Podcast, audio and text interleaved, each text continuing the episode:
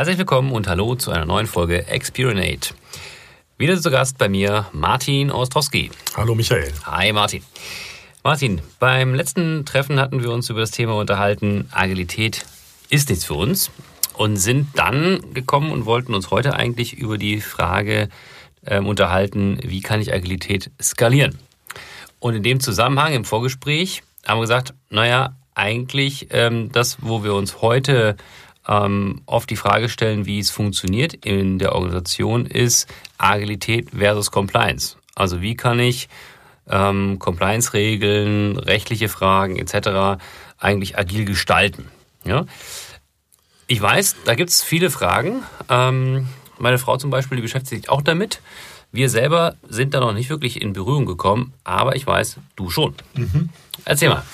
In der Tat. Also mal grundsätzlich kommt ja jetzt kein Unternehmen mehr an Compliance vorbei. Spätestens seit der DSGVO, Datenschutzgrundverordnung, ähm, müssen Unternehmen heute auch schon belegen können, dass sie bestimmte Grundregeln einhalten in der Verarbeitung von Daten. Insofern ist das schon ein, ein sehr generisches Thema geworden. Aber jetzt die Fälle, die ich, ähm, auf die ich schon getroffen bin oder gestoßen bin, sind eben Fälle, die sehr viel mit Compliance zu tun haben. Also jetzt, das ist das Bankenumfeld, Bankendienstleister, Versicherungen und so weiter. Ähm, ein Beispiel ähm, konkret ist zum Beispiel PCI DSS. Das ist eine, eine Compliance-Standard, der, glaube ich, an die 300 Compliance Controls formuliert, mhm. die sehr genau beschreiben, wie mit bestimmten Daten oder bestimmten Geschäftsvorfällen umzugehen ist. Mhm. So. Und in dem Kontext, Agilität ist nichts für uns, fällt eben häufig dann eben auch der Zwang zur Compliance. Also als Unternehmen müssen wir uns eben an bestimmte Regeln halten und deswegen können wir uns nicht so frei bewegen, wie wir, wie andere Mhm. So, und dann kommt eben das Argument daher, deswegen ist das nichts für uns, agil zu arbeiten. Ja. Und welche Möglichkeiten gibt es dann doch solche, ich sag mal, strikten Anforderungen so auszulegen oder sie so zu gestalten, dass sie doch in eine agile Arbeitsweise reinpassen? Welche Möglichkeiten gibt es da? Also zunächst mal steht und fällt natürlich vieles mit den jeweiligen Prüfer. Das muss man heute immer noch so sagen. Mhm. Es gibt eben da auch zwei Kategorien, auch Grauzonen, ganz klar, aber es geht eben Prüfer, die sehr strikt darauf ähm, immer noch beharren, dass alles mhm. so ist mhm. wie früher, dass alles mhm. sehr wasserfallig, sage ich mal, abgearbeitet wird und auch so dokumentiert wird. Ähm, da kann man sich eben nur versuchen, mit dem Prüfer hinzusetzen und dem quasi zu zeigen, wie man es gerne anders machen möchte, um das dann neu zu verhandeln im mhm. Einzelfall. So, das ist immer wieder ein Problem, auf das ich auch immer wieder mal stoße. Gott sei Dank gibt es aber auch eine vermehrte Anzahl von Fällen, wo eben dieser Prüfer oder auch die Gesellschaft, die dahinter steckt, dann eben auch flexibler wird, weil sie eben auch merkt, wir müssen uns da auch bewegen, müssen uns öffnen für neue Methoden oder für neue Arten der Datenverarbeitung, Datenerhebung und so weiter. Nur als ja, Beispiel. Ja. ja, da sprichst du was an. Ähm, die Typologie von Prüfern oder von ähm, ähm, ja, Berufsgruppen, genau. Ähm, die sind mir durchaus auch bekannt. Wir selber als Organisation stehen auch immer vor der Herausforderung, logischerweise gewisse Vorgaben ähm, einzuhalten und äh, haben es bisher immer ganz gut geschafft, ja, einzelne Typen zu bekommen, die es eher pragmatisch und im Sinne des Unternehmens genau, anwenden. Genau. Ja, ich glaube, das ist so ein Grundproblem. Das hat vielleicht gar nicht viel mit Agilität zu tun, sondern eher die Frage, wie interpretiere ich eigentlich das Gesetz oder die Vorgaben? Nicht im Sinne von, ich bin derjenige, der euch etwas Böses möchte oder Böses unterstellt, ne, sondern er versucht, wie kann ich eigentlich die Vorgaben so auslegen und so anwenden, dass sie trotzdem dem Geschäft helfen. Genau. Oft habe ich so persönlich die Wahrnehmung, es ist eher so ein Gegeneinander, ähm, anstatt ein Miteinander. Genau. Das ist ein guter Punkt. Also ich versuche auch eben dann mit der, mit der beteiligten Person auf den Ursprung von Compliance zurückzugehen. Mhm. Und da geht es eben um Risiken eindämmen ja. und im Fall des Falles nachvollziehbar sein. Ja. So, das sind so die beiden Kernaspekte. Und wie kann ich das in einer agilen Umgebung äh, realisieren? Ja. Gib mal ein Beispiel. Wie könnte das so ganz konkret aussehen? Also es gibt, ähm, es gibt beispielsweise ähm, der Umgang mit Daten oder generell mit, mit sensiblen Daten, mhm. Kundendaten, äh, Patientendaten oder was auch immer. Da mhm. gibt es genügend Fälle, die heute oder auch die einzelnen ähm, Controls, die es da so gibt oder Anweisungen, beziehen sich oft darauf, dass da noch Menschen sitzen, die diese Daten einsehen können mhm. auf verschiedenen Servern oder ja. in verschiedenen Systemen und Zugriff darauf haben. Und es ähm, es bewegt sich sehr viel in diesem Dunstkreis zu sagen, wer darf wann wo Zugriff haben, zu mhm. welchem Zeitpunkt. Rechte Modell. Genau mhm. und so weiter und so fort. Wenn wir jetzt äh, mit unseren Kunden zum Beispiel eine sogenannte Continuous Delivery Pipeline aufbauen, um Software auszuliefern, dann ist die in der Regel immutable. Immutable bedeutet, dass eigentlich der Entwickler vorne noch einen Knopf drücken kann, der kann noch deployen. Alles, was danach kommt, da greift, da guckt keiner mehr in die Sachen rein. Also mhm. wir wären sogar theoretisch in der Lage, solche, solche Situationen ähm, komplett verschlüsselt ablaufen zu lassen. Also auch die Daten, die hin und her bewegt werden, können wir sogar auch komplett verbergen vor den Augen ähm, Dritter. Jetzt so als Nicht-Software-Experte. Mhm. Stelle ich mir immer noch persönlich vor, da muss, muss man doch irgendwie hacken können oder muss man doch im Prinzip reingucken können in die Daten. Auch das ist ähm, eigentlich Kernbestandteil einer jeden modernen ähm, Infrastruktur heutzutage. Mhm. So, es ist mittlerweile völlig äh, normal und statt Dinge, dass der Umgang mit, mit sogenannten Secrets, also mit, mit Passwörtern, Credentials, äh, mhm. äh, Schlüsseln, API-Keys und so weiter und so fort, eben sehr zentral gemanagt ist und dass auch, dass auch der Zugriff darauf sehr reglementiert ist und sehr klar mhm. koordiniert ist. Viel besser noch als vor zehn Jahren, als diese ganzen Compliance Controls erfunden worden sind. Mhm. Da hat sich sehr viel getan, sehr viel bewegt. Sehr Auf viel der technologischen bewegt. Seite. Exakt, genau. Mhm. Aber auch von den Paradigmen her. Also auch wie, wie geht ein Entwickler eigentlich mit solchen Sachen um? Wie geht die Infrastruktur mit solchen Sachen um? Mhm. Infrastruktur wird heute, so wie wir es heute machen, komplett automatisiert betrieben. Provisioniert und deprovisioniert. Das sind alles Sachen, wo im Prinzip kein sogenannter Systemadministrator mehr dahinter sitzt und irgendwie Schrauben dreht. Und das geht technisch wirklich nicht, dass man da reinschauen kann? Man kann es verhindern und man kann wirkungsvoll, also sehr einfach das verhindern und man kann über einen sogenannten Audit Trail eben sicherstellen, dass jeder Zugriff auf diese Secrets zum Beispiel auch dann protokolliert ist. Mhm, okay. Also einsehen kann, wer das genau, dann wirklich genau. sich angeschaut hat. Genau.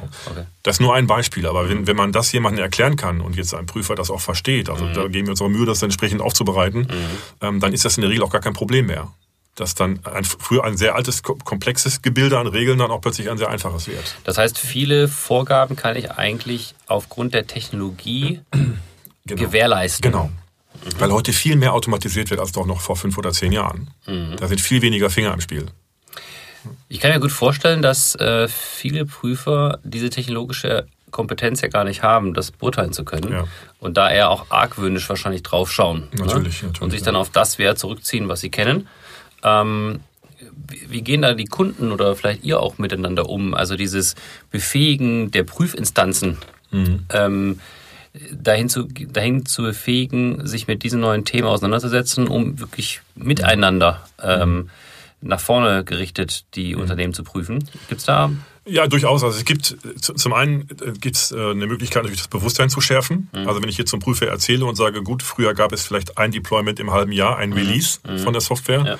In der neuen Welt werden wir hunderte Male am Tag deployen. Mhm da kann kein Mensch mehr sitzen und sich das angucken, ja. Ja, ob das irgendwie auf dem Passwort im Klartext gespeichert worden ist. Mhm. Sondern wir müssen Mittel finden, das automatisiert zu testen und ja. dann entsprechende Reports zu erstellen, die man dann einsehen kann. Das ist nur ein Beispiel.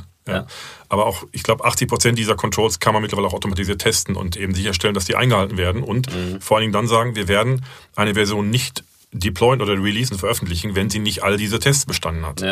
Und wenn das System das, das verhindert erfolgreich, dann ist der Prüfer auch zufrieden in der Regel. Mhm. Das ist ja, wenn wir nochmal äh, die Frage der ähm, Skalierung von Agilität aufgreifen, ähm, sind das ja oft immer so, so Bereiche, wo man sagt, ja, da geht das sowieso nicht. Mhm. Ne? Ähm, da gibt es ja wahrscheinlich noch mehrere Bereiche. Ja, in der äh, Tat. Ja. Genau, in der Tat. Äh, zeig doch mal auf, was gibt's noch? Naja, also wenn ich jetzt mal von Compliance ein bisschen weggehe, ja. gucken wir auf den Betriebsrat. Ja. Ah ja. Mhm. Auch ein wunderschönes Beispiel. Auch mhm. da geht's ähm, welche, die machen da mit und äh, die, die sagen wir, New Work mitbauen und möchten ja, auch daran ja. mitgestalten. Und es gibt welche, die sagen, interessiert mich alles gar nicht. Ähm, äh, ich muss gefragt werden, wenn das und das mit der und der Rolle passiert. Mhm. Also ein, ein, Team, das sich selber organisiert und äh, sich, sich verändert und die Arbeitsweise mhm. verändert, ähm, wenn ich da den falschen Betriebsrat sitzen habe, dann kann der sich da ganz schön einklinken sozusagen mhm. und ähm, äh, erzwingen, dass bestimmte Dinge nur mit ihm abgesprochen werden äh, ja. müssen sozusagen. Ja. Und das kann auch ein Problem werden. Habt ihr da auch Beispiele, wie ihr das geregelt habt? Ähm, ja, also auch das ist das gleiche mit, wie mit äh, Compliance. Im Prinzip gibt es eben da auch Menschen, die, die bleiben einfach bei ihrer Meinung, da können wir auch nicht viel ändern. Also wenn jemand wirklich will, dass bestimmte Dinge so, so umgesetzt sind, dann ähm, ist, kann sich das nur rauswachsen, mhm. sage ich mal vorsichtig. Ne? Also dann wird sich das im Laufe der Zeit auch erledigen, äh, zwangsweise. Äh, in dem Fall, wo es dann eben äh, dann auch zu einer Zusammenarbeit kommt, ähm, empfinde ich das immer als sehr fruchtbar und auch sehr hilfreich, weil dann doch, also ein Betriebsrat, der im Sinne des Unternehmens agiert und des Unternehmenserfolgs agiert, gibt es ja auch welche, ähm, der ist da immer sehr konstruktiv unterwegs und mhm.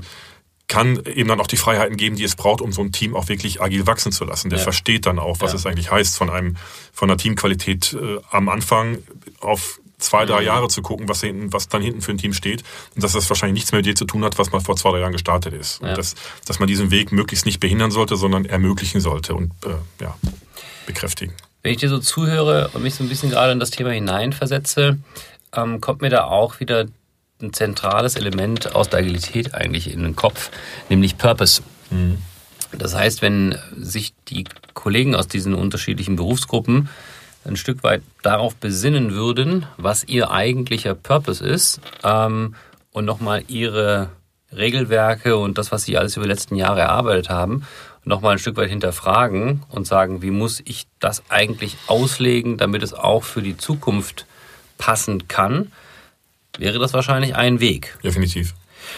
Ähm, inwieweit glaubst du, ist es denn notwendig, dass die Kollegen dieses Thema methodisch agil zu verstehen mhm. notwendig ist, um ein besseres Verständnis zu schaffen oder vielleicht für sich selber auch eine agile Arbeitsweise nutzen? Ähm, ich versuche in allen ähm, Engagements tatsächlich eine, eine Art Gilde zu etablieren, mhm. die sich mit der Thematik beschäftigt. Also was heißt eigentlich Agilität für uns? Was, wie, was wollen wir für uns daraus, da rausholen und wie können mhm. wir uns da maximal ermöglichen, statt uns zu behindern? Und diese Gilde, die kann man eben zusammensetzen aus Leuten, die an diesen entscheidenden neuralgischen Punkten sitzen, mhm. um eben genau diese Fragen kontinuierlich zu bearbeiten. Ich glaube, da gibt es keinen, auch da wieder kein Rezept am Anfang, dass man dann hinlegt und sagt, so machen wir das jetzt alles und dann ist das vereinbart und ja. fertig, sondern das, ein modernes Unternehmen heute, das sehr komplex aufgestellt ist, mit vielen Produkten am Markt agiert, noch Compliance-Anforderungen erfüllen muss und so weiter, hat eben im Alltag kontinuierlich Entscheidungen zu treffen, wie es jetzt Agilität für sich auslegt und mhm. wie agil es sein kann. Dann macht es allen Sinn der Welt zu sagen, wir haben jetzt hier einfach auch ein, ein Team, ein interdisziplinäres Team von, von Spezialisten aus der Ligaabteilung, aus dem Betriebsrat, aus Personalabteilung, ein äh, paar Führungskräfte. Und wir gehen äh, einmal im Monat hin und machen eine Retrospektive und sagen, jetzt gucken wir uns die letzten vier Wochen an was hatten wir an Problemen, an Herausforderungen, wie haben wir die äh, abgearbeitet, wie wollen wir in Zukunft damit umgehen und mhm. lernt eben auch und ist für mich auch der Katalysator im Unternehmen, um eben das Thema anzuschieben. Ja, mir wird in der Diskussion nochmal einiges klar. Ähm, danke, Martin. Eine unserer ersten Folgen war nämlich das Thema Purpose. Mhm. Und das ist ja schon ein sehr zentraler Bestandteil in dem agilen ähm, Umfeld. Und es bewahrheitet sich für mich auch noch ein zweites. Es gibt ja dieses eine schöne Trichtermodell. Äh, das äh, fängt auf der kleinen Seite an mit Being Agile, ne? also sozusagen ähm, agile Haltung zu haben mhm. über das Manifest, über die Prinzipien und Werte. Und auf der anderen Seite aus dem großen äh, Bereich des Trichters kommt über das Doing Agile, also über die ähm, genau. über die Frameworks und über die einzelnen Formate beziehungsweise Methoden. Ähm, und natürlich, also das, was wir auch versuchen immer zu vermitteln, ist die richtige Haltung zu haben. Daraus kommt die Kraft und auch die Flexibilität, für sich die richtige Lösung zu finden. Ähm, ein zweiter Aspekt, der mir gerade nochmal aufgefallen ist, ist die Frage, inwieweit müssen wir eigentlich unsere Institutionen, die unseren Organisationen helfen oder einen Rahmen geben, ähm, befähigen, genau in diese Haltung hineinzukommen, mhm. um eben die Regelwerke zu überarbeiten. Ja. Ich glaube, das ist schon nochmal ein Katalysator für mehr Agilität in Unternehmen und auch einen Brückenschlag hinzubekommen fürs Management, diese Grenze aufzuweichen, zu sagen, das geht für uns nicht, weil es gibt ja immer noch diesen Aspekt und den werden wir mhm. nie verändern können mhm. und deshalb können wir auch in Summe nicht agil werden, genau. ja, also skalierte Agilität erreichen. Ähm, ja, also das ist gerade noch so ein Erkenntnisgewinn momentan. Ja, Vielen Dank. Finde ich sehr spannend. Ja. Toll. Martin, vielen Dank für die beiden Runden mit dir. Ähm, wir werden uns auf jeden Fall noch öfters sehen und hoffentlich hören, äh, auch auf allen Kanälen, wenn es um deine Glaubenssätze geht, an denen du gerade bist und weiter veröffentlichst. Dafür wünsche ich dir auf jeden Fall viel Glück. Vielen Dank. Herzlichen Dank in die Runde und euch noch einen schönen Tag. Bis dann. Ciao.